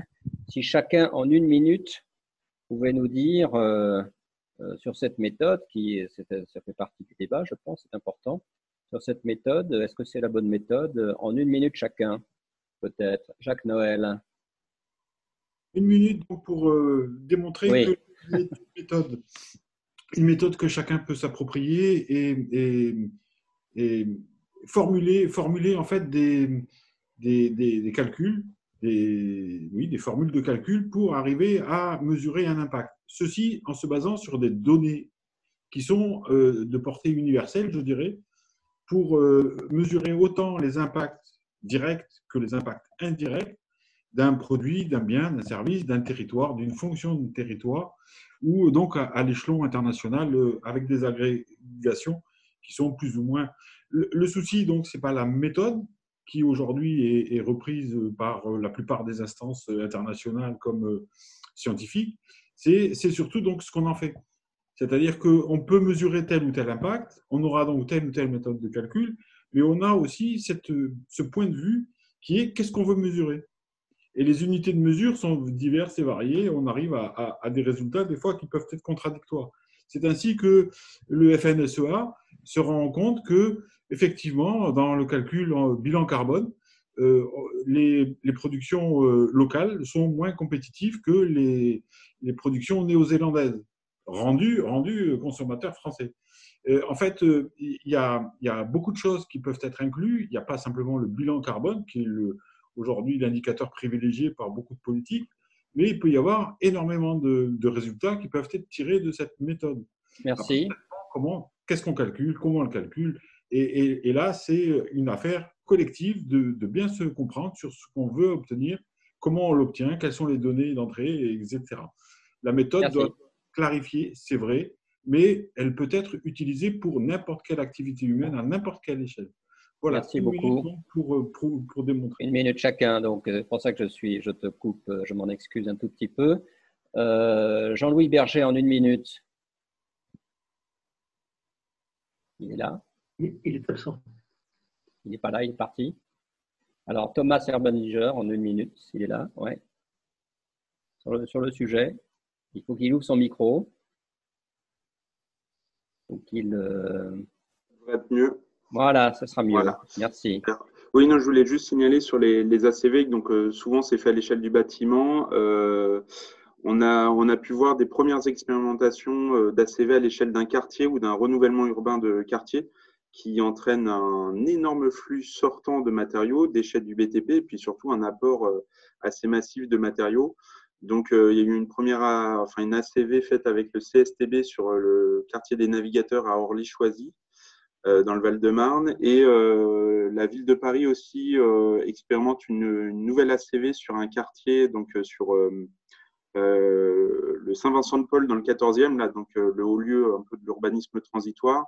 Et donc c'est fait avec l'EIVP, l'École des ingénieurs de la ville de Paris, et financé également par l'ADEME. Parce que justement, la question, c'est de voir est-ce que ces ACV ou, ou presque euh, des analyses de flux de matière, ou en tout cas d'avoir un, peu euh, cet, indicateur, peut influer sur des choix de matériaux, des choix de valorisation de matériaux, de réemploi, euh, de filières de, valorisation, etc. Voilà, c'était juste pour signaler Merci. Merci beaucoup. Alors François Demarque, mais en lui demandant vraiment d'être très court, parce qu'il est déjà intervenu, mais c'est tout à fait intéressant d'écouter. Donc, François. Serai d'autant plus court que euh, François Gross a déjà dit beaucoup des choses que je voulais dire. Euh, je voulais simplement euh, souligner que, comme pour le carbone, on a des émissions directes et puis on a des choses qui sont indirectes, c'est-à-dire que on importe ou on exporte du fer dans des vieilles voitures ou dans des voitures qu'on achète et pas seulement des barres de fer. Voilà, donc pour faire simple, on aura un scope 2, un scope, un scope 1, un scope 2, un scope 3 chaque matière, hein, aux limites d'un territoire donné. Euh, donc, c'est pas très facile de calculer un indice, un indice de, de, circularité. Moi, je proposerais plutôt euh, dans, dans, de, de, parler d'un tableau de bord de circularité. Voilà, c'est ce que je voulais euh, C'est, je crois d'ailleurs, si je ne me trompe pas, la proposition d'Anote, qui est plutôt, euh, en tout cas, sur un indice, un indice composite. Enfin, ouais. il y a cinq sous-indices, effectivement, dans la note. Mais c'est pas seulement, mais pour chacune des matières de, sous-indices, euh, on, aura déjà une complexité. Euh, Très bien. David Sinas, il est là encore. Non? Myriam, oui, pardon. J'avais désactivé le son pour que ce soit plus confortable. moi, je travaille au sein d'une association, euh, un centre de ressources qui s'appelle ODIS en Nouvelle-Aquitaine, et euh, je travaille particulièrement sur la question de, des déchets euh, de la construction, pas que, mais on a toute une stratégie sur le sujet. Et notamment, demain, on a comment dire, des webinaires sur le sujet. Là, je suis impressionné de voir qu'on a 80 personnes qui sont inscrites sur un webinaire sur la loi de l'économie circulaire. Donc, on sent bien que c'est un sujet qui est en train de monter. Il y a de la loi, il y a de ce qu'on disait tout à l'heure, il y a la coercition, euh, il y a de la loi, il y a du réglementaire. On n'a pas tous les, outils à disposition. Mais euh, la réaction que je faisais aussi, c'était qu'il y a un énorme besoin aussi de sensibilisation sur le pourquoi. C'est-à-dire qu'en gros, euh, parfois, euh, nous, au, sein d'ODIS, quand on met à, disposition des, outils, certains de nos acteurs sont un petit peu des acteurs innovants et vont y aller naturellement. là, j'étais avec Equidom, qui est un bailleur social tout à l'heure, qui va naturellement sur certains, certains sujets. Puis, mais il y en a certains qui ne vont pas y aller forcément naturellement. Et avec la réglementation énergétique de 2012, euh, les acteurs de la construction se sont sensibilisés à la question de l'énergie beaucoup plus que ce que ce n'était euh, précédemment. Mais là, euh, sur la question par exemple des matériaux, avec la réglementation 2020, c'est clair que là, on est sur un, changement de paradigme, comme on dit chez nous, un changement en tout cas de prise de conscience et également sur la question euh, justement des déchets. Alors, bien sûr, vous le savez que la question des déchets dans le domaine de la construction, c'est-à-dire bâtiments et euh, TP, c'est le plus gros euh, comment dire, gisement qui existe comment dire, chez nous hein, et même un peu ailleurs aussi. Donc, il y a énormément de choses à faire. Donc, en gros, pour réussir ça, ben, il y a plein de. Il faut, enfin, ça a été dit précédemment, il faut attaquer ça partout. il faut absolument être très impliqué à la fois à l'échelle locale, à l'échelle territoriale, à l'échelle réglementaire. Et hum, ça ne marche pas s'il y a un seul échelon qui ne marche pas. Et quand on dit économie circulaire, on ne peut pas oublier un, des, maillons. Donc euh, voilà, donc je suis très content qu'il y ait toutes ces personnes aujourd'hui qui soient mobilisées. Et sachez que sur les territoires, notamment en Nouvelle-Aquitaine, euh, beaucoup de gens sont très mobilisés aussi. Merci beaucoup. Myriam Co.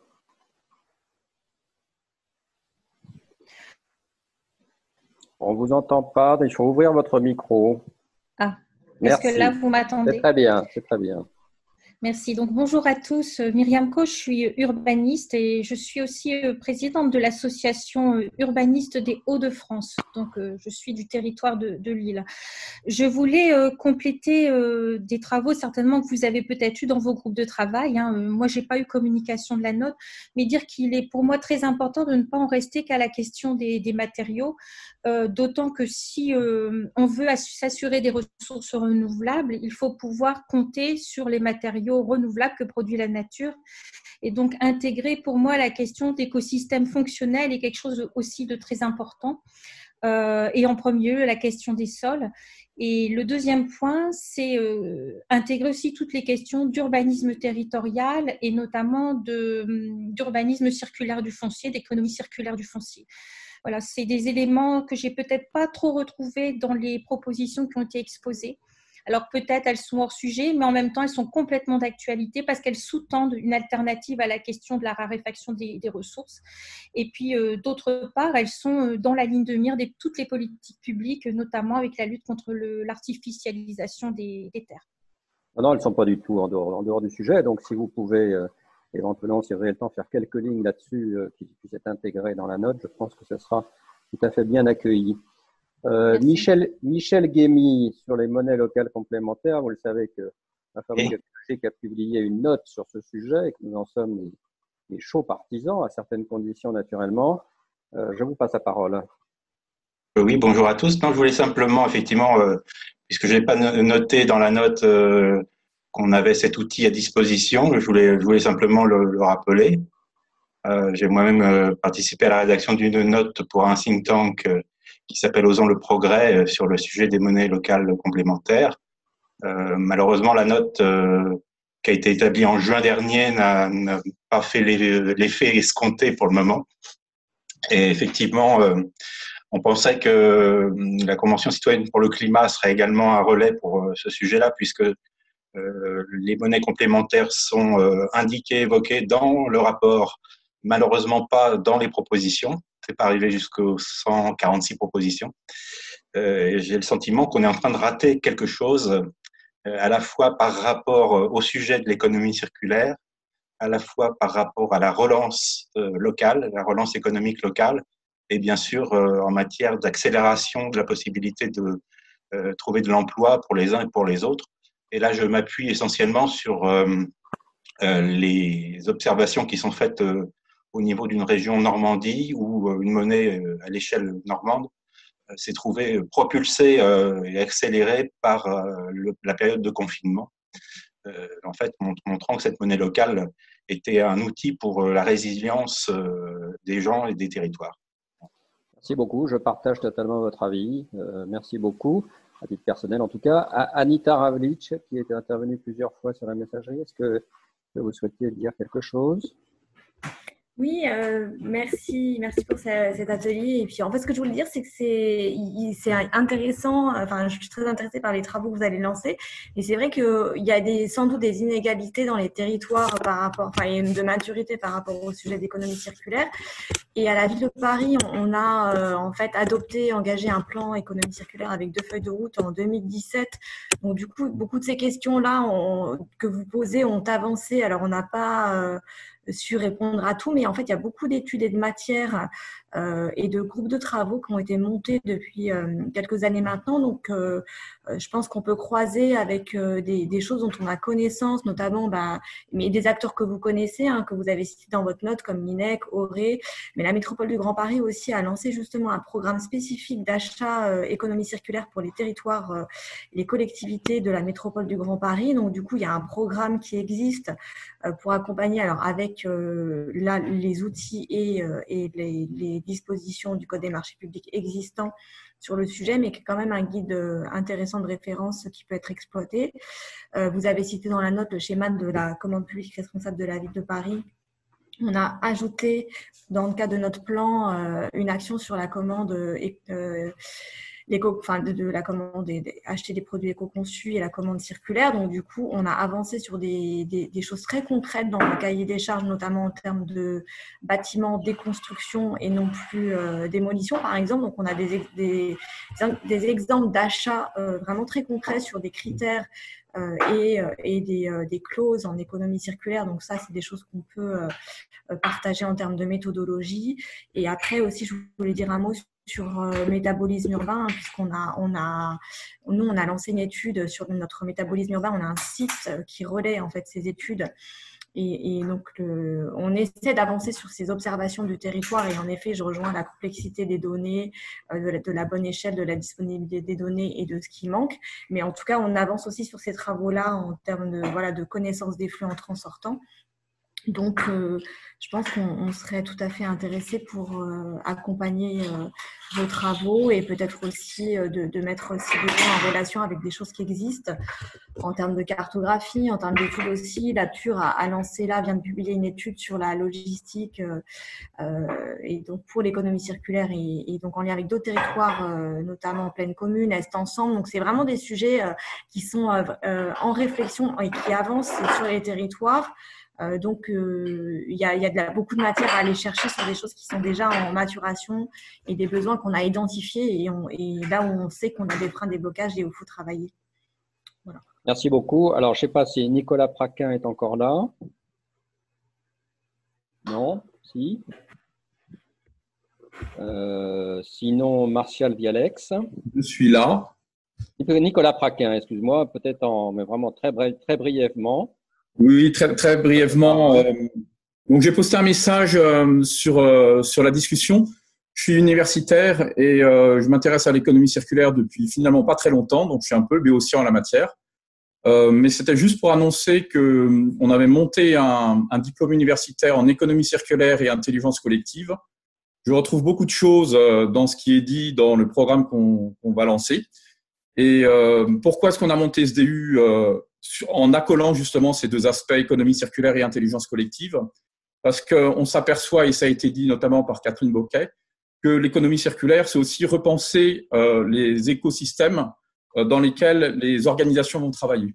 Et donc l'idée, c'est de former des gens qui ne soient pas des spécialistes d'un des pans de l'économie circulaire, mais qui soient des personnes à même de créer du lien entre les organisations ou à l'intérieur des organisations sur des métiers qui sont différents. Donc, euh, je profite un petit peu de, de l'espace qui est donné là parce que c'est un DU qui vient d'ouvrir, qui aurait dû ouvrir au mois d'avril. Le Covid a un petit peu euh, retardé les choses. Et c'est pour annoncer qu'il y a encore de la place et qu'on cherche des candidats pour, euh, pour pouvoir assurer son ouverture. Voilà. Et je voulais, juste, voilà, je voulais juste compléter mon propos avec deux chiffres qui me semblent importants. c'est d'une part, il y a une organisation, une ONG de, Hollande qui mesure chaque année le taux d'économie circulaire dans le monde, c'est à peu près 10%. Donc on voit qu'on a une marge de manœuvre très importante. Et il y a un économiste qui travaille depuis très longtemps sur ces questions-là et qui dit qu'au-delà de 2% de croissance, l'économie circulaire n'a pas d'effet euh, sur euh, la transformation de l'économie. Donc euh, moi j'insiste, et ça a été dit aussi, c'est que l'économie circulaire sans sobriété et sans repenser notre système économique n'a pas beaucoup de sens. Hein, c'est-à-dire qu'on n'aura pas, pas beaucoup d'impact. Voilà. Merci beaucoup. Il nous, reste, euh, il nous reste exactement cinq minutes. Donc, est-ce que Marcel Vialex veut dire un mot? Ensuite, Camille Goël, mais vraiment pour un mot. Ensuite, je demanderai aux deux grands témoins de faire une conclusion extrêmement brève.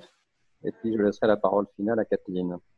Alors, Martial Vialex. Merci beaucoup de me donner la parole. Ce sera vraiment très, très bref. J'ai rien plus à dire que ce que je disais dans mon message. C'est-à-dire que donc, dans le cadre de mes travaux de thèse, moi, que je réalise sur la direction de Sabine Barle, qui est, est pas mal évoqué dans la note qui a été produite. et je remercie du coup la Fabrique écologique et Kathleen pour, pour l'invitation aujourd'hui. je procède à un recensement, en fait, des analyses de flux de matière, des études de métabolisme qui ont été réalisées à l'échelle locale. quand je dis locale, c'est territoire, département, etc. Région aussi, mais a priori, on, est à peu près, on les connaît à peu près, celles qui, qui ont été faites à l'échelle des régions. Donc, je suis preneur de toute information, tout échange sur le, sur le, sur le sujet. Et quand ça sera un peu stabilisé, je pourrai euh, partager ces travaux avec l'ensemble du groupe euh, si ça peut vous intéresser. Voilà. Merci beaucoup en tout cas pour. Euh, Merci. Alors je vois que les demandes d'intervention se multiplient. On va avoir du mal à finir exactement à l'heure. Donc on va se donner trois minutes de plus, mais je vais vraiment demander d'intervenir en 30 secondes. Camille Golène. Oui, j'avais, enfin, c'était juste pour compléter un peu. Donc, Camille Golène, ingénieur économie circulaire au CSTV, le Centre scientifique et technique du bâtiment. Euh, c'était pour compléter un peu les échanges sur euh, la question de l'ACV et dire qu'on travaillait actuellement sur euh, le développement d'indicateurs de circularité des produits sur les indicateurs qui existent dans les ACV et réfléchir également bah, aux freins et, au développement de nouveaux indicateurs sur la base également de l'ACV. Compléter aussi sur la, question des flux, rejoindre également ce que disait Kathleen sur le besoin de données et euh, compléter par le fait qu'on euh, partager avec vous le fait qu'on travaille sur des outils et euh, des bases de données sur la, caractérisation de l'existant et, des outils qui permettent de, calculer des flux à la fois entrant-sortant à différentes échelles, échelle bâtiment bien sûr et, et quartier également, comme ça avait été mentionné par, par Thomas. Merci beaucoup. Laurent, Laura Van pardon. Vous êtes encore là Oui. Euh, oui, bonjour. En vraiment une minute. Hein. Moi, j'aimerais attirer l'attention sur en fait le, manque d'intégration des, euh, des, politiques vertueuses, parce que d'un côté, euh, d'un côté, on demande plus de circularité des produits. D'un autre côté, il y a les injonctions de la, liées à la politique d'efficacité énergétique. Et donc là, on va se retrouver comme en Allemagne, dans une situation où euh, ils ont, enfin, à un certain moment, ils ont dû euh, bloquer et revenir sur des décisions euh, liées à des politiques d'économie, de, de, circularité des produits, pour ne pas bloquer la politique d'efficacité énergétique des bâtiments parce qu'ils se sont aperçus que euh, les, les, comment, les, euh, les isolants euh, étaient des produits qu'on ne pouvait pas mettre en décharge normale, on va dire, même pas incinérer, et donc ils, se sont, ils ont dû revenir pour pouvoir démonter les panneaux, ils ont dû revenir sur des, des décisions qui avaient été prises en matière de circularité des, des, produits. Donc là, il y a, une, il y a une, un manque de cohérence euh, euh, totale euh, des politiques. Et donc, au niveau des territoires, je me demande, enfin, je me pose la question comment jongler, enfin, comment les, les, administrateurs, donc qui doivent mettre en œuvre ces, ces, ces politiques, vont jongler avec ce type de, de, de contradiction. Merci beaucoup. C'est un vrai sujet qu'on ne va pas traiter ici parce que ça mériterait une heure de débat à temps plein, mais c'est un vrai sujet. Sébastien Delpont Bonjour à tous. Euh, pour rebondir sur ce qui a pu être dit, je, moi, ayant participé aux réflexions, j'ai effectivement pu contribuer par le passé. Mais ce qui me semble important par rapport aussi à ce qu'évoquait Madame Poisson, c'est que je pense qu'on est passé du temps du déni sur ces sujets au temps du défi. Donc maintenant, le sujet, c'est comment on change d'échelle. Il y a beaucoup de démonstrateurs réussis partout sur les territoires, et c'est évoqué par un certain nombre d'intervenants. Entendu la mairie de Paris et d'autres. Maintenant, la question, c'est effectivement quels sont les outils pour changer d'échelle? Comment on évite de faire les choses bien chacun dans son coin sans se partager les bonnes pratiques, sans avoir le même cadre. Et je pense que c'est vraiment ce que je trouve intéressant dans la note, c'est cette volonté de maintenant, on va outiller et on va parler le même langage, parce que c'est parce qu'on parle le même langage que ces commandes publiques volontaires, qui vont être 5, 10, 15, 20, 30% des commandes, si elles se font sur des critères homogènes un peu partout sur les territoires, vont permettre de structurer des filières. Et parce qu'on structure des filières, on va avoir des produits bien plus circulaires, Hein, ça a bien été évoqué qu'il y a un sujet de consommation qui est essentiel à la base de tout ça, bah, ça va être moins cher. Et qu'il y a un sujet essentiel, c'est que si on veut démocratiser les solutions, il va falloir en baisser le prix. Et pour le baisser le prix, il faut qu'il y ait beaucoup de commandes avec des critères un peu cohérents et homogènes. Et je trouve que c'est un des points les plus intéressants en tout cas, et qui est vraiment pour moi le défi de demain. Hein. Une fois que les démonstrateurs réussis, qui ont été exposés, ont été soulevés et mis en lumière, il faudra en faire les, les bases de référence et de données. C'est vraiment changer ça, sachant que ça intéressera au-delà du public.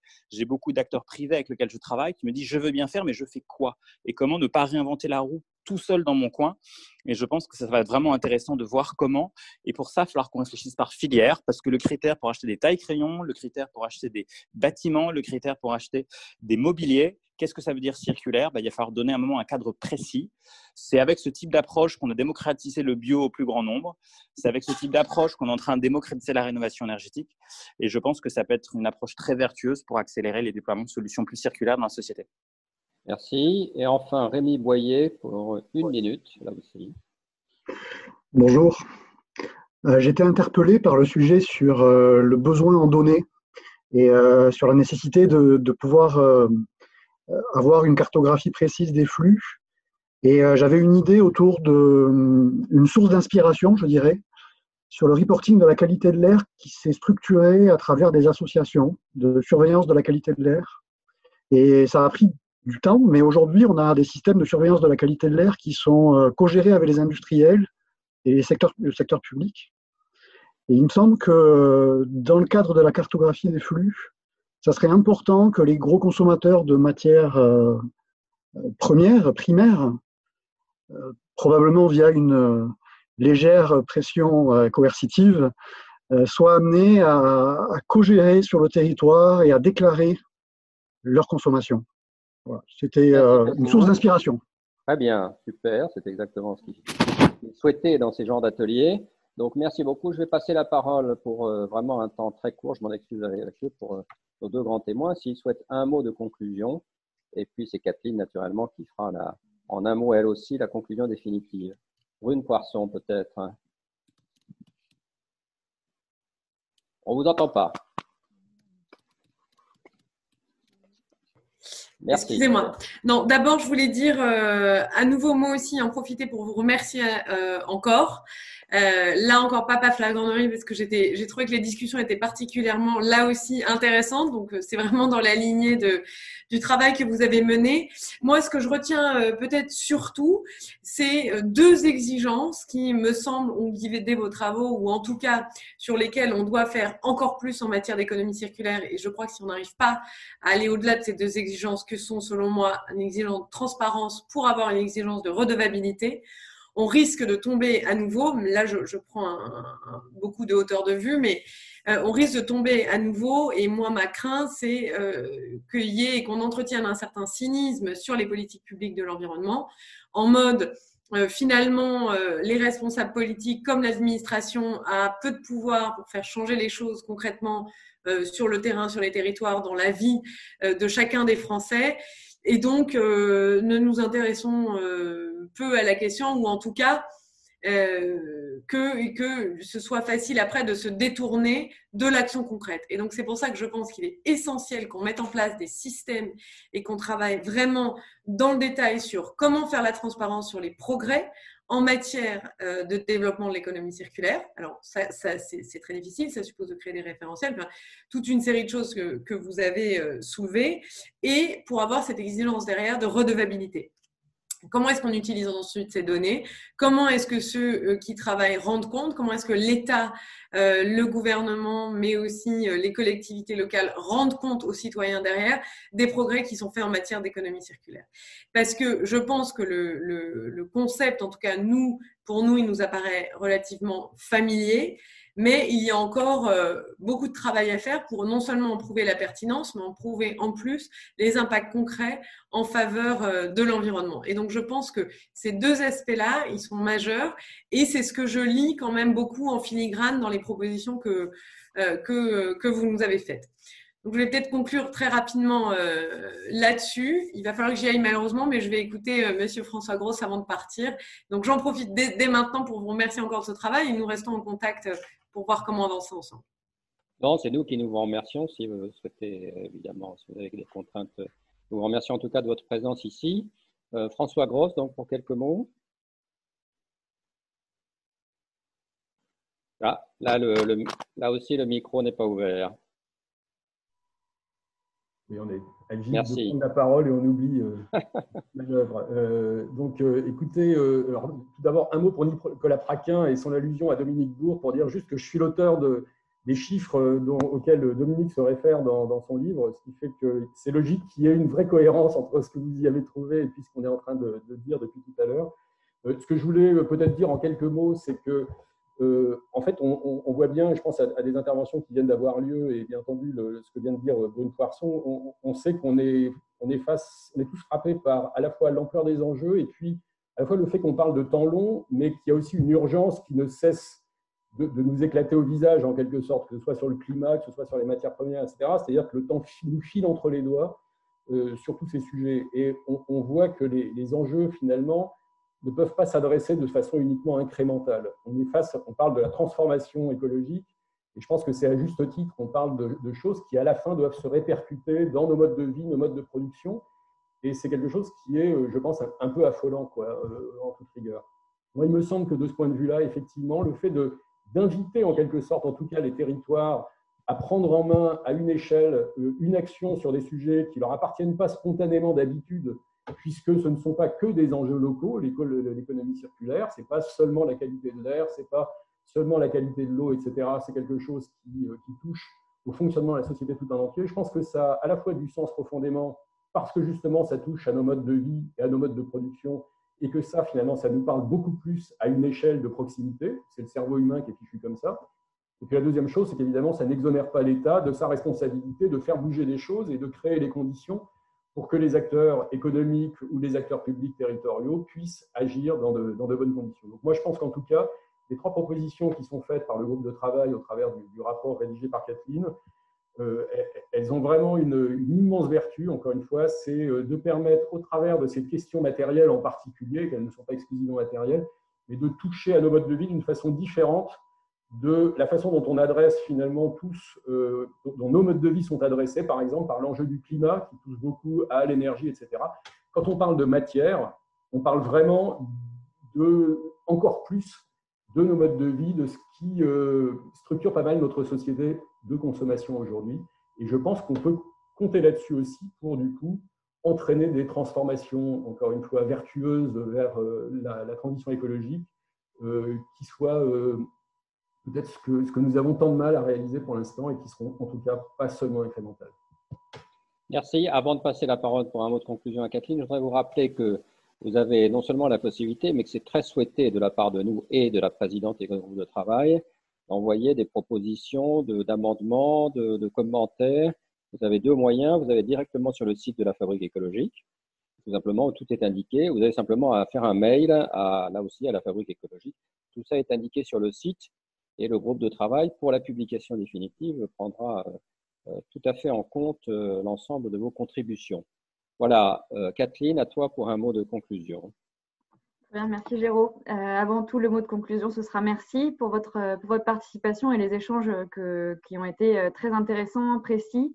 vous l'avez compris, cette note, elle pose trois propositions qui se veulent euh, les plus concrètes possibles. Donc, c'est un appel à la coopération et au passage à l'action. Donc, euh, voilà, cette note euh, et la présentation qu'on en fait aujourd'hui, c'est un point de départ. Et bien sûr, comme l'a rappelé Géraud, n'hésitez pas à proposer des, amendements, des modifications. et surtout, on va essayer de se tenir au courant très vite pour que ce ne soit pas une note qui reste dans un placard, mais qui surtout donne lieu à, à de l'action concrète et ambitieuse. Merci.